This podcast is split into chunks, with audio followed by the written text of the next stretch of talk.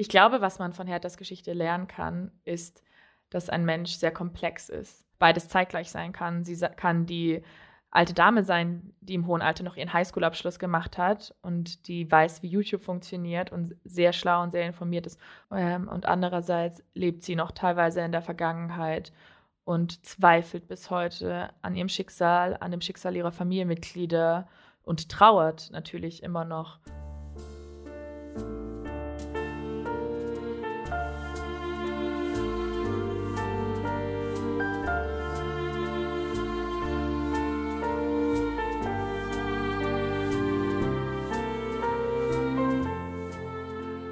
In der zweiten Folge von Geschichten, die bleiben, erzählt uns Jannika Reisch von der Zeitzeugin Hertha Goldmann. Jannika ist 26 Jahre alt. Sie studiert gerade Holocaust and Genocide Studies in Uppsala in Schweden und sie ist seit 2019 im Verein und sie ist sogenannte Vertrauensperson von Zeitzeuginnen. Das heißt, sie steht mit vielen Überlebenden und oder ihren Familien noch im engen Kontakt. 2019 haben sie und ein paar andere Ehrenamtliche von Zweizeugen e.V. Hertha Goldmann in Tel Aviv in Israel besucht und damit ist Jannika zu Herthas zweiten Zeugin, ihrer Zweitzeugin geworden. Sie wird heute Herthas Geschichte erzählen und ihre Eindrücke von der Begegnung mit uns teilen.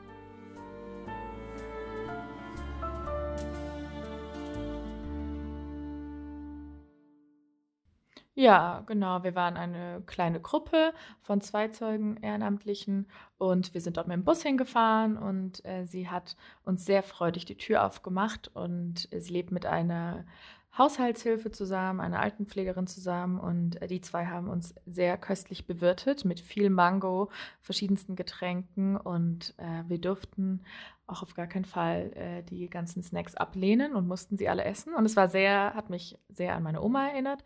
Ähm, genau, und sie lebt da in einem Haus, in dem auch ihre Tochter wohnt, die jeden Tag vorbeikommt. Und ja, ihre ganze Wohnung ist voller Urkunden und Zertifikate von äh, Vorträgen, die Hertha gehalten hat oder von irgendwelchen Gruppen, die sie getroffen hat, die sie dann als Dankeschön oder als Erinnerung von den Gruppen bekommt. Hertha war bei unserem Interview 91 Jahre alt und war auch sehr stolz und glücklich darüber, dass sie es geschafft hat, so alt zu werden. Sie hat gesagt, dass sie das niemals gedacht hätte, so alt zu werden. Und darüber war sie sehr glücklich und ist sie sehr glücklich. Ähm, und ihr geht es gesundheitlich eigentlich ganz gut. Das einzige Problem sind, glaube ich, ihre Augen, ähm, weil sie keine Gläser mehr sehen kann. Äh, und man muss ihr immer alles in Tassen geben. Deswegen hat sie auch am Anfang während dem Interview einmal ein Glas umgekippt, weil äh, es durchsichtig ist und deswegen ist es für sie unsichtbar.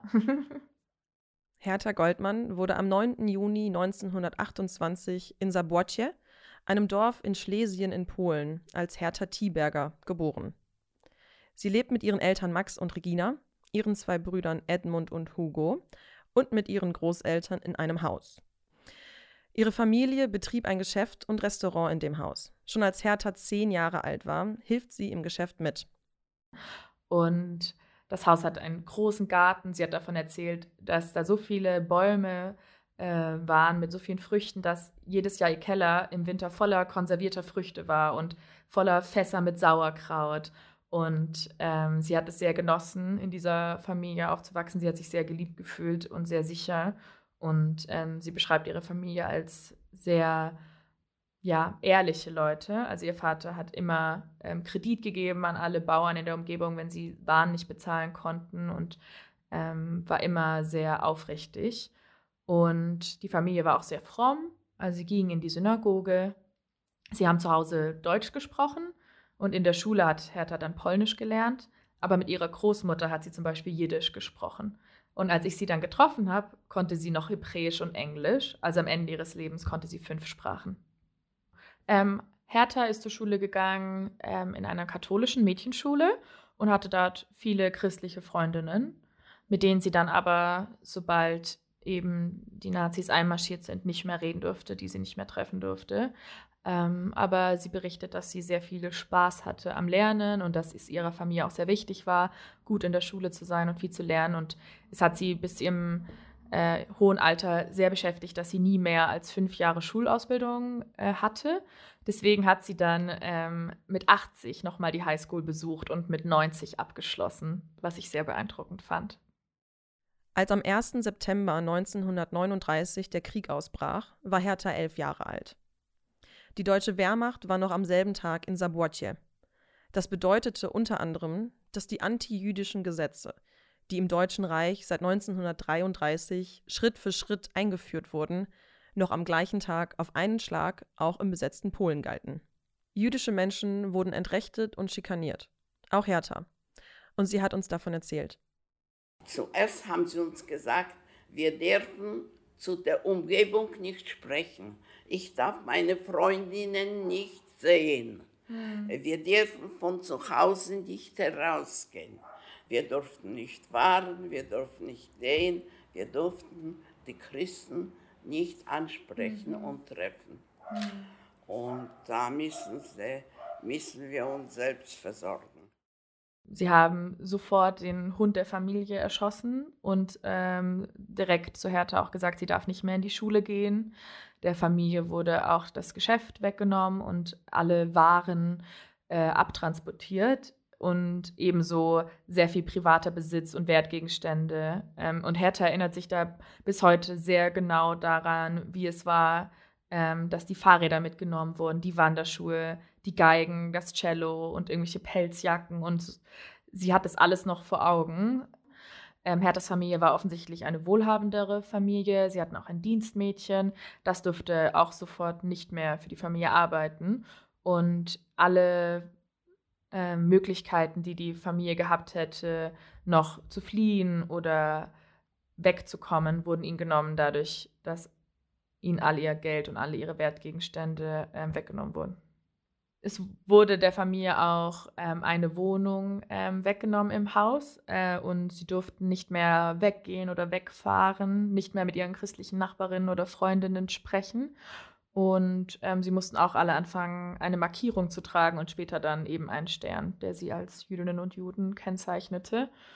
Ähm, und Hertha spricht darüber, dass sie nicht glauben konnte, dass Menschen böse sein können. Sie war ein Kind und sie hat nicht verstanden, dass es böse Menschen auf der Welt gibt. Sie dachte, alle wären so lieb oder Engel wie ihre Familienmitglieder. Besonders schrecklich war für Hertha, dass kurz nachdem äh, die deutsche Wehrmacht in ihrem Dorf einmarschiert ist, äh, auch ihr Vater und ihre beiden Brüder äh, schon weggebracht wurden, sodass sie mit ihrer Mutter und ihrer Großmutter alleine war. Wir haben nicht gewusst, was uns der Morgen bringt. Wir haben nicht gewusst, wo der Vater ist. Wir haben nicht gewusst, wo die Brüder sind. Wir haben nichts gewusst, war keine Verbindung, gar nichts. Hertha musste daher schon mit elf Jahren sehr viel Verantwortung übernehmen. Sie musste zum Beispiel die Wasser holen mit schweren Wassereimern. Sie musste ihrer Mutter helfen, im Garten anzupflanzen ähm, weil sie ja kein oder kaum noch Geld hatten äh, und sich selbst versorgen mussten. Und es war dann so, sie hat berichtet, dass nachts heimlich manchmal Nachbarinnen geklopft haben und der Familie Käse oder Milch vorbeigebracht haben, weil eigentlich alle Nachbarinnen in diesem Dorf hatten noch Schulden bei Herthas Vater. Die hatten es halt angeschrieben in seinem Buch und die Nazis haben natürlich gesagt, dass diese Schulden nichtig sind und dass niemand sie zurückbezahlen muss.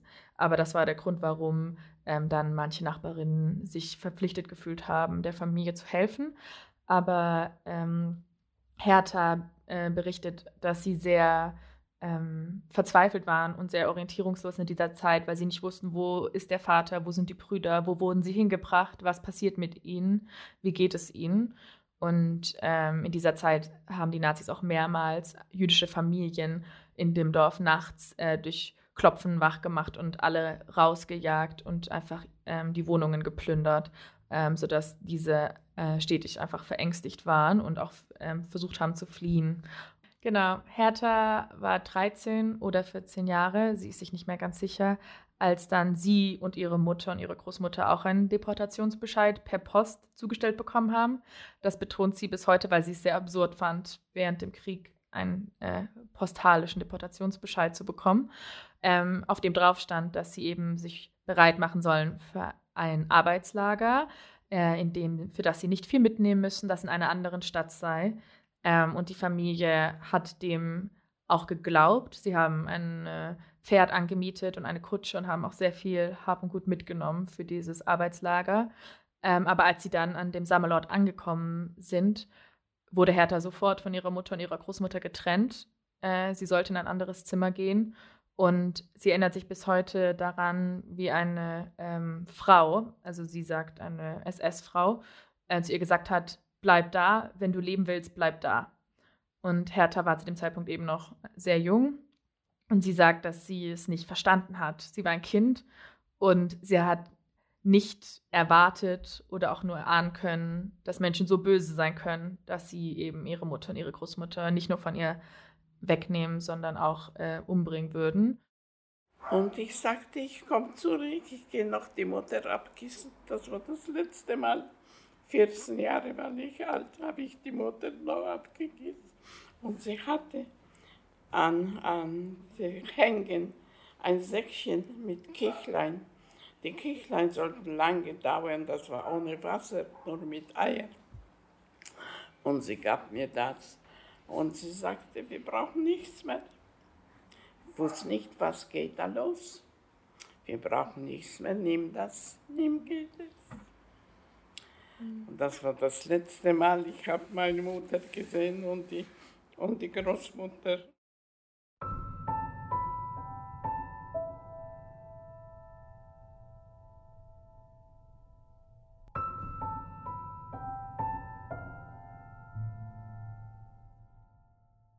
Nachdem Hertha von ihrer Mutter und Großmutter getrennt wurde, ähm, wurde sie mit anderen jungen Frauen in einen Viehwagen mit einem kleinen Fenster im Dach gesperrt. Und sie erinnert sich, wie sie noch mit dem Zug im Bahnhof standen und dann gehört haben, dass die kleinen Kinder und alten Leute, wo auch wahrscheinlich ihre Mutter und Großmutter dabei waren, aber das weiß Hertha nicht sicher, zur Deportation in einen anderen Zug verladen wurden mit äh, Schäferhunden, die laut gebellt haben. Und in dem Moment beschreibt Hertha, dass sie realisiert hat, dass sie jetzt alleine ist und dass ihre Mutter wahrscheinlich bald tot sein wird und dass sie das in einen so krassen Schockzustand versetzt hat, dass sie eine Woche lang nur geweint hat und wie in Trance auf Befehle reagiert hat. Wenn man zu ihr gesagt hat, bleib stehen, dann ist sie stehen geblieben. Wenn man gesagt hat, lauf weiter, ist sie weitergelaufen. Ähm, Hertha war in vier verschiedenen Lagern. Ähm, zuerst war sie in Bolkenberg, mit 200 Frauen und dort hat sie zwangsgearbeitet für eine Webereifirma. Ähm, in diesem Lager, beschreibt Hertha, hat sie die einzige gute deutsche Frau getroffen, jemals, die ihr geholfen hat, als sie verletzt war und sie heimlich nachts zu einem Doktor ähm, in der Stadt gebracht hat. Ähm, und ich habe das nachgeschaut und es ist tatsächlich ähm, eine Sache, die viele Überlebende dieses Lagers sagen, dass diese eine Frau tatsächlich menschlich war was ja dann schon ungewöhnlich war. Nach Bolkenberg kam Hertha nach Merzdorf und dann nach Schönberg. Und dort hat sie auch wieder in einer Weberei gearbeitet. Ähm, Hertha musste Ballonseide für Fallschirme der Wehrmacht weben. Und in dem nächsten Lager, in Grünberg, in dem vierten Lager, da ging es ihr am schlechtesten und darüber redet sie auch ähm, ausführlich, weil in Grünberg ähm, musste Hertha jeden Tag 12 bis 14 Stunden arbeiten. Sie durfte sich nie hinsetzen. Man wurde sofort geschlagen, wenn man sich ausruhen wollte.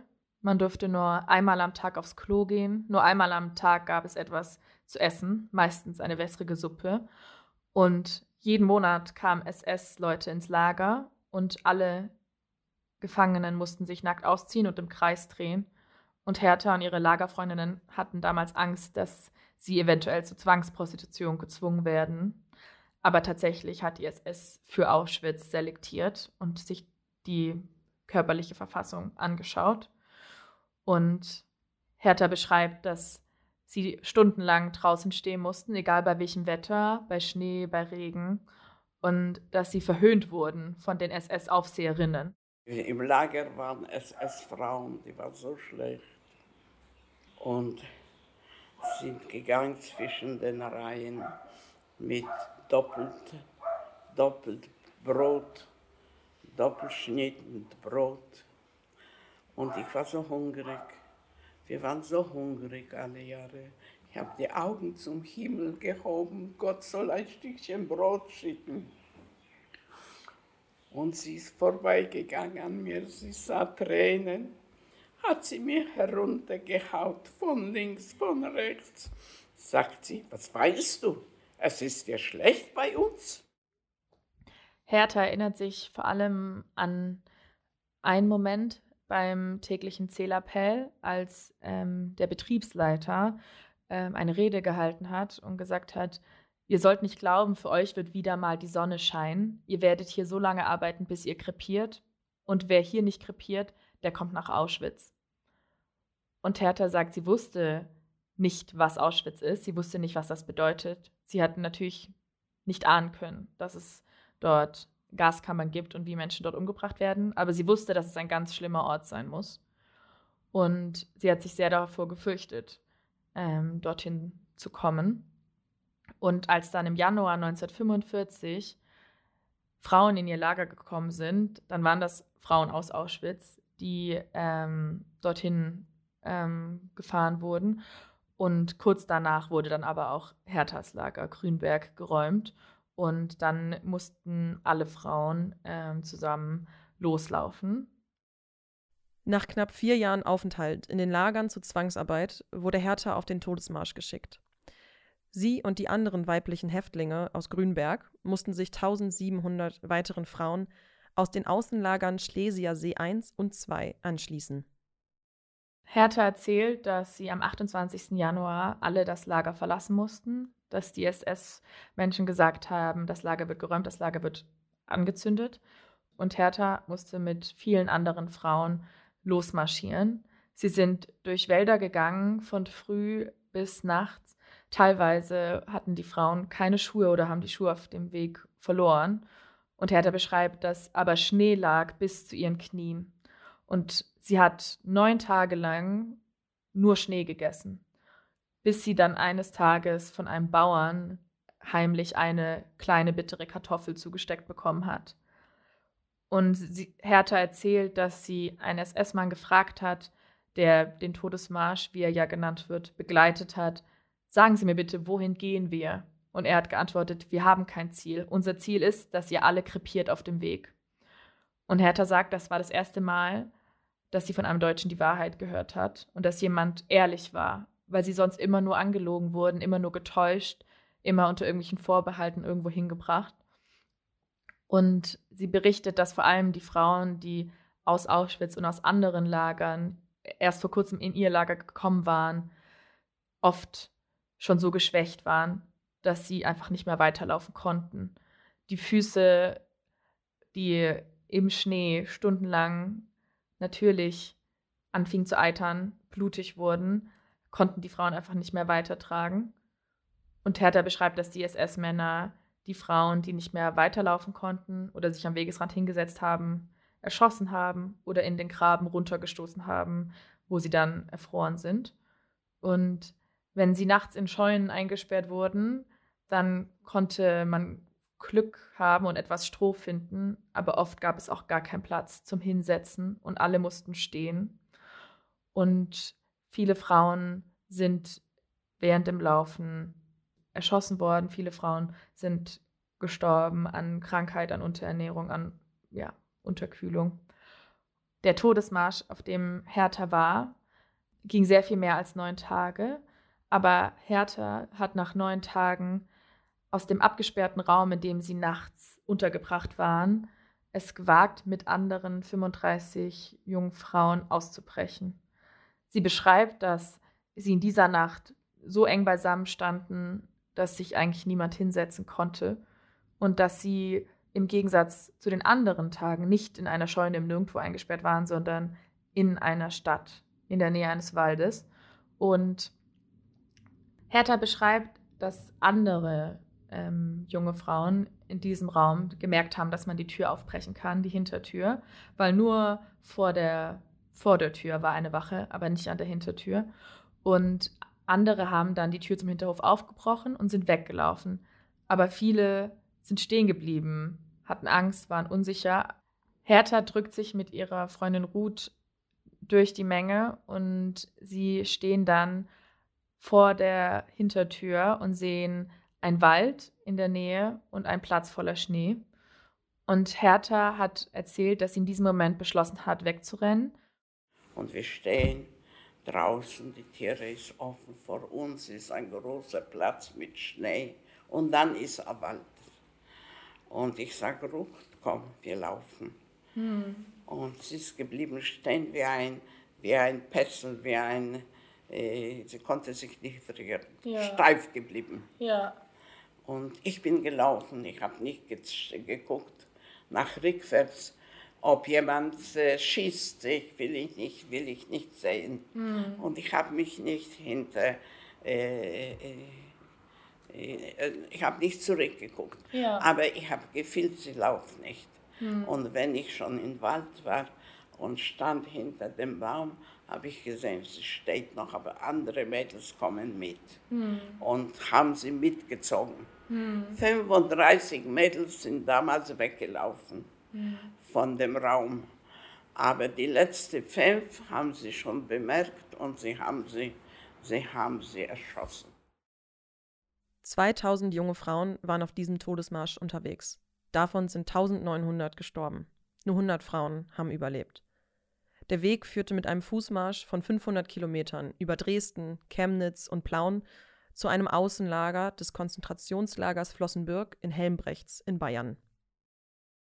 Aber Hertha ist eben schon am neunten Tag weggelaufen und sie hat sich in weiser Voraussicht ein ziviles Kleid, ein Kleid, was keine Markierung hatte, dass sie Jüdin ist, aufbewahrt und heimlich in einem Polster versteckt, was sie bei sich trug. Das hatte sie den ganzen Todesmarsch mitgetragen, nicht verloren, es wurde ihr nicht weggenommen. Also konnte sie sich dann im Wald, nachdem sie sich versichert hatte, dass keine SS-Männer in der Nähe sind, ihre Kleidung, die sie als Flüchtling und als Jüdin markierten, ausziehen und ihre, dieses zivile Kleid aus dem Polsterversteck rausnehmen und anziehen. Und mich hat sehr beeindruckt, wie schlau und wie gerissen sie war, dass trotz des Leidens und trotz der Verzweiflung immer bei sich zu behalten und dann in diesem Moment konnte sie das halt nutzen. Und ich fand ähm, das sehr beeindruckend. Und sie war auch so geistesgegenwärtig, ihr Gebetbuch, was sie auch noch bei sich trug, im Wald unter einem Baum zurückzulassen, damit es niemand finden konnte und sie als Jüdin identifizieren. Und sie hat mir erzählt, wie sie das Gebetsbuch um Verzeihung gebeten hat, bevor sie es zurückgelassen hat. Und es war der 4. Februar, ein Sonntag, als sie in dem Städtchen Gassen eben dann auf die Straße trat. Und sie hat beschrieben, dass im Gegensatz zu was man vielleicht denken würde, sie muss ja super glücklich gewesen sein. Sie ist diesem Todesmarsch entkommen, war sie komplett verzweifelt, weil sie immer noch am Verhungern war. Sie hatte keinen Plan und sie war alleine. Und sie wusste ja auch nicht, ob es ihr gelingen wird. Sie berichtet, dass ähm, sie Suizidgedanken hatte, dass sie gedacht hat, wenn ich diesen Tag nicht überstehe, wenn ich keinen Plan entwickle, wenn ich kein Essen finde, dann werfe ich mich in den Wasserstrom und dann bin ich tot. Und sie hat gesagt, jeder Hund in diesem Dorf hatte ein Haus, jede Katze in diesem Dorf hatte einen Hof und ich hatte gar nichts. Ich war alleine und ich hatte nichts. Und ihr war es sehr wichtig zu betonen, dass sie ab da zum ersten Mal und ab da überhaupt angefangen hat zu lügen, dass sie davor immer ehrlich war, aber dass sie eben ab diesem Zeitpunkt ja niemanden sagen konnte, dass sie eine Jüdin ist, weil der Krieg war ja noch nicht vorbei, es war Anfang Februar. Und sie hat dann, als sein Mann, ein deutscher Mann in Uniform, sie anspricht in diesem Dorf am Tag, an dem sie sich selbst befreit hat, angefangen eben zu erzählen, dass sie Volksdeutsche ist. Sie konnte ja Deutsch und in der, im Angesicht der Tatsache, dass zu diesem Zeitpunkt schon sehr viele Volksdeutsche aus östlichen Gebieten nach Deutschland geflohen sind, dass es sehr viele Flüchtlingstrecks gab, die aus dem Osten nach Deutschland gekommen sind. Die Straßen waren voll davon, hat sie berichtet. War es eine sehr schlaue und eine sehr kluge Lüge. Und der uniformierte Mann hat ihr das auch geglaubt und hat sie dann mit nach Hause genommen. Und seine Frau hat Hertha dann Suppe und Brot gegeben und eine Badewanne eingelassen, neue Kleidung, ein eigenes Bett mit weißer Bettwäsche. Und Hertha hat gesagt, dass sie sich da zum ersten Mal nicht mehr hungrig gefühlt hat und zum ersten Mal wieder wie ein Mensch. Und dann hat sie zwei Tage am Stück geschlafen.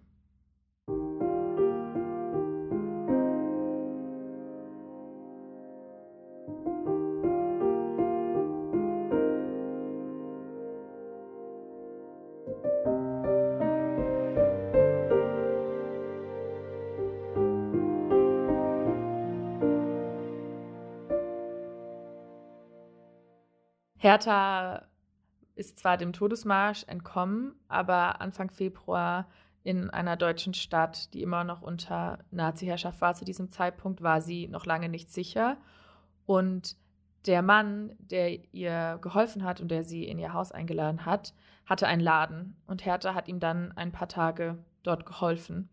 Und sie berichtet, wie sie gerade Namensschilder auf Gläser klebt und dann die SS-Lagerführerin aus Grünberg, ihre Lagerführerin, in das Geschäft reinkommt und Hertha einfach vor Schock sich auf den Boden fallen lässt und aus dem Laden rausrennt. Und diese Frau hätte Hertha auf jeden Fall erkannt. Und diese Frau hätte auch kein Erbarmen gehabt. Das war eine grausame Frau, wie Hertha sie beschrieben hat. Und deswegen beschließt dann Hertha mit der Hilfe von ähm, dem Mann, dem der Laden gehört hat ähm, und der ihr ein äh, Bett gegeben hatte, äh, aus diesem Städtchen vor der anrückenden Roten Armee weiter nach Deutschland reinzugehen. Viele Menschen aus dem Städtchen, in dem Hertha sich selbst befreit hat, ähm, flohen vor der anrückenden Roten Armee weiter Richtung Deutschland. Ähm, und Hertha schloss sich dann einem, einer Gruppe von Nonnen an, die verlorene Kinder entlang der Flüchtlingstrecks einsammelten. Sie war zu dem Zeitpunkt 17, aber sie sagte, sie, war, sie wäre 13, was ihr auch alle geglaubt haben, weil Hertha war sehr mager und sah nicht aus wie 17. Und mit diesen Nonnen und den verlorenen volksdeutschen Kindern ging Hertha dann weiter Richtung Grenze. Aber als dann der Krieg vorbei war, sieht Hertha, dass viele, die von der Front geflohen waren, wieder Richtung zu Hause gehen. Und sie denkt, ihre Familie sei zu Hause und sorgt sich um sie. Und dann beschließt sie den Nonnen zu sagen, dass sie Jüdin ist und keine Volksdeutsche und dass sie nach Hause gehen will. Und die Nonnen sagen, ja, aber es gibt ja keinen Bus, es gibt keinen Zug. Und Hertha sagt, egal, ich laufe alles zurück.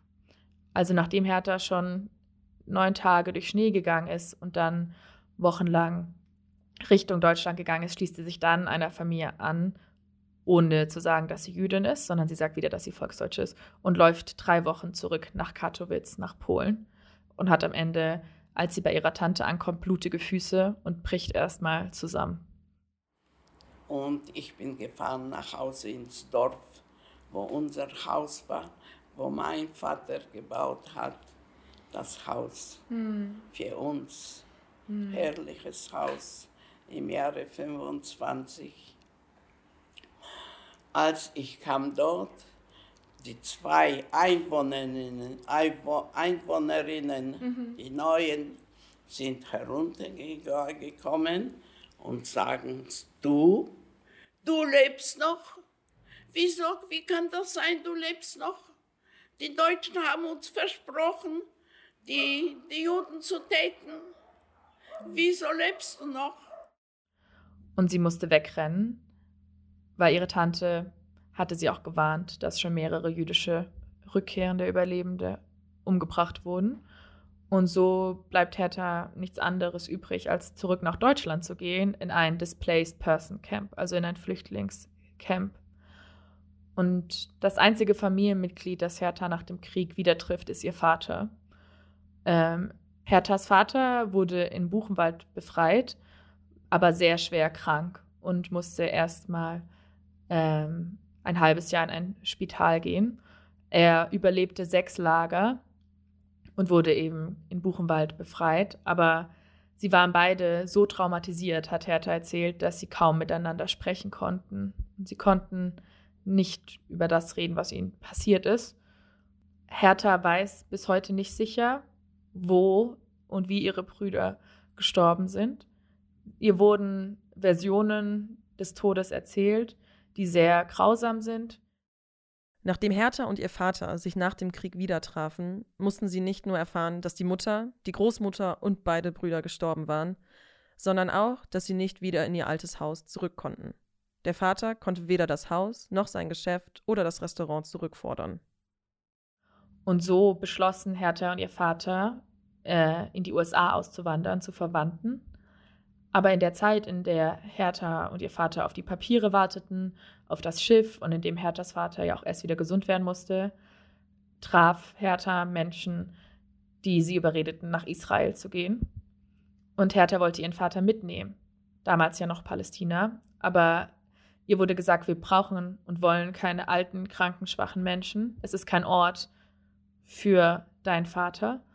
Und Hertha sagt, sie versteht das heute. Es war eine Wüste, sie hat in Zelten gelebt, aber sie bereut es trotzdem bis heute, nicht mit ihrem Vater in die USA gegangen zu sein, weil sie sich nie wieder gesehen haben, da er 1950 in den Vereinigten Staaten gestorben ist. Ähm, Hertha hatte ihren Mann, den sie dann in Israel heiratete, schon einmal kurz in Polen kennengelernt und dann hielten sie Briefkontakt und sie trafen sich in Israel wieder. Und sie berichtet, ähm, dass der Anfang in Israel sehr hart war. Hertha erzählt, dass ihr Mann am Anfang doppelt gearbeitet hat für sie mit, weil sie hatte keine Kraft und sie musste zu Hause bleiben. Und ihr Mann war auch ein Überlebender und später arbeiteten sie dann beide für das israelische Militär. Und sie sagt, dass die Lebensbedingungen in Israel sehr hart waren. Sie waren arm, sie hatten kaum Geld und Hertha arbeitete in der Kantine beim israelischen Militär und sie arbeitete sechs von sieben Tagen die Woche und an ihrem freien Tag hatte sie nichts zu essen. Sie hatte nur was zu essen, während sie in der Kantine gearbeitet hat und am siebten Tag hat sie nichts gegessen. Und die beiden waren sehr glücklich, 64 Jahre verheiratet. Als ich Hertha im Herbst 2019 getroffen habe, war ihr Mann schon verstorben. Leider ist auch ihr gemeinsamer Sohn schon gestorben gewesen zu diesem Zeitpunkt, aber ihre Tochter, die noch lebt, lebt eben im gleichen Haus wie Hertha. Und sie und ihr Mann hatten sich auch damals noch zusammen dafür entschieden, in das Haus der Tochter zu ziehen, um näher bei ihr zu sein. Und heute hat Hertha vier Enkel und fünf Urenkel und sie liebt sie abgöttisch. Ähm, sie hat vielleicht einen äh, Favorite-Urenkel, hat sie uns berichtet. Das fand ich sehr ehrlich.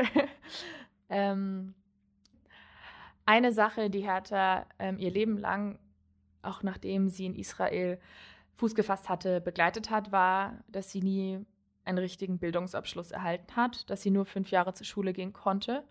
Und das hat sie so sehr gestört, weil sie eigentlich Ärztin werden wollte, als sie klein war, dass sie dann nochmal mit 80 angefangen hat, zur Highschool zu gehen, mit vielen anderen Holocaust-Überlebenden, die auch ihren Abschluss nachholen wollten. Und sie hat es dann mit 90 Jahren wie zu ihrem Geburtstag geschafft und wurde dann auch groß gefeiert von ihrer Familie und von der Schule. Und bis heute schaut sie sich sehr viele Vorträge im Internet an. Sie liebt es, ja, YouTube-Videos von Vorträgen oder so anzuschauen. Und ich fand das auch super irgendwie charmant und auch super cool, ähm, besonders als sie mir dann angefangen hat, Sticker auf Facebook zu schicken, dass sie so sehr mit dem Internet vertraut ist. Aber zeitgleich hat es mir auch gezeigt, dass es eben auch einen Grund hat, warum sie auch bis spät in Abend viele Internetvideos anschaut. Ich muss meinen Kopf beschäftigen. Mhm. Wenn ich nicht beschäftigt, beschäftigt bin, dann kommen mir alle die Vergangenheit kommt mir drauf. Mhm. Und bis Abend, bis ich zum Bett gehe, müde, muss ich beschäftigt sein. Mhm. Muss mich etwas interessieren. Ja. Es ist nicht leicht zu leben mhm. nach der Holocaust. Es ist ganz schwer zu leben. Es ist mir so schwer, wenn ich bin schon im Bett frage ich noch immer, warum und warum, warum. Mhm. Und niemand antwortet. Genauso wie Hertha auch nie wieder religiös war nach 1945. Ähm, sie hat äh, mir erzählt, dass sie die ganzen sechs Jahre während des Holocausts immer nachts zu Gott gebetet hat und mit ihm gesprochen hat und gerufen hat, Gott, wo bist du? Und sie sagt, wo war Gott diese sechs Jahre? Warum hat er mir nicht geholfen? Und zeitgleich sagt sie, dass es auch sehr schwer ist, ohne Glauben zu leben, dass es ihr sehr schwer fällt zu leben, ohne an etwas zu glauben, aber sie kann einfach nicht mehr an einen Gott glauben. Ähm, ganz am Anfang vom Interview habe ich zu Hertha gesagt, ähm, bitte erzähl uns nur, was du erzählen möchtest. Und damit wollte ich ja eigentlich nur sagen, dass sie uns nichts Schlimmes erzählen muss, nichts, was sie retraumatisieren könnte oder worüber sie nicht sprechen will. Ähm, aber sie hat das dann sehr wörtlich genommen und hat gesagt, möchte, ich erzähle alles, was wahr ist. Alles, was wahr. Ich gebe nichts zu, ich nehme nichts weg. Nur die Wahrheit. Was wirklich war. Ihr werdet es sehen. Die Wahrheit ist bitter, aber ihr sollt sie nicht schwer nehmen. Und sie hat uns dann wirklich gesagt, so, es ist 70, 80 Jahre her und es soll uns nicht traurig machen. Also genau, ich fand das sehr groß von ihr und sehr stark, das zu sagen und zeitgleich auch sehr selbstlos, dass sie uns ihre Geschichte erzählt, ohne irgendeine Erwartung an uns. Das Einzige, was sie gesagt hat, war, ähm, dass sie sich wünscht von jungen Menschen, dass sie aufhören, ja, Vorurteile oder Stereotype gegenüber Juden und Jüdinnen zu haben. Und vor allem wünscht sie sich, ja, in Frieden zu leben in Israel und ähm, ja, in Sicherheit und ohne Krieg und ähm, dass Juden und Jüdinnen nicht mehr verfolgt werden. Das hat sie gesagt, das ist ihr Wunsch. Ich glaube, was man von Herthas Geschichte lernen kann, ist, dass ein Mensch sehr komplex ist. Und Hertha hat mir gezeigt, dass sie einerseits eine glückliche Familie gegründet hat und dass sie erfolgreich war in ihrer Karriere als Soldatin nach 45 in Israel, aber dass sie zeitgleich immer noch ähm, heimgesucht wird von den Schrecken, die sie im Holocaust durchleiden musste und dass sie bis heute dadurch Schlafprobleme hat, dass sie zweifelt, dass sie ihren Glauben verloren hat, dass sie viel an ihre Eltern und an ihre Brüder denkt bis heute im hohen Alter und dass sie einerseits sehr stark ist und sehr stark war, aber andererseits auch einfach psychisch leidet bis heute und dass sie beides zeitgleich sein kann. Sie kann die alte Dame sein, die im hohen Alter noch ihren Highschool-Abschluss gemacht hat und die weiß, wie YouTube funktioniert und sehr schlau und sehr informiert ist. Ähm, und andererseits lebt sie noch teilweise in der Vergangenheit und zweifelt bis heute an ihrem Schicksal, an dem Schicksal ihrer Familienmitglieder und trauert natürlich immer noch. Und für sie ist das keine abgeschlossene Geschichte, für sie ist das keine Magazin, kein Buch, äh, wo man niederschreiben kann, was passiert ist, sondern jedes Mal, wenn sie das erzählt, leidet sie und ähm, jedes Mal kommen ihre alle Gefühle wieder hoch. Und das ist mir auch während unserem Interview aufgefallen, auch wenn sie nie eine Pause machen wollte, ähm, war sie teilweise sehr emotional und ähm, musste auch weinen. Und ähm, Deswegen finde ich es umso stärker, dass sie immer wieder erzählt und dass sie immer wieder erzählen möchte.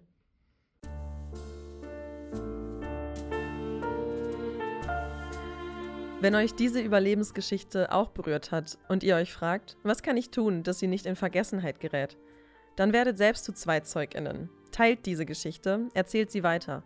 Besucht uns auf unserer Website unter www.zweizeugen.de und folgt uns auf Instagram unter @zweizeugen.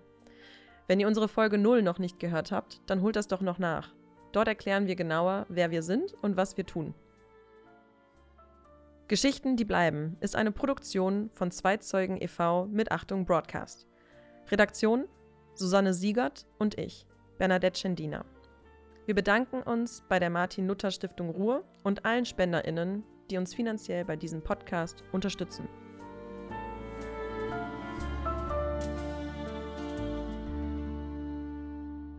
In dieser Folge habt ihr wieder eine Überlebensgeschichte und Zitate eines Zeitzeugen oder einer Zeitzeugin gehört. Dabei handelt es sich um seine oder ihre persönlichen Erinnerungen. Es ist wichtig zu beachten, dass Erinnerungen sich im Laufe des Lebens verändern können und nicht immer historischen Fakten entsprechen.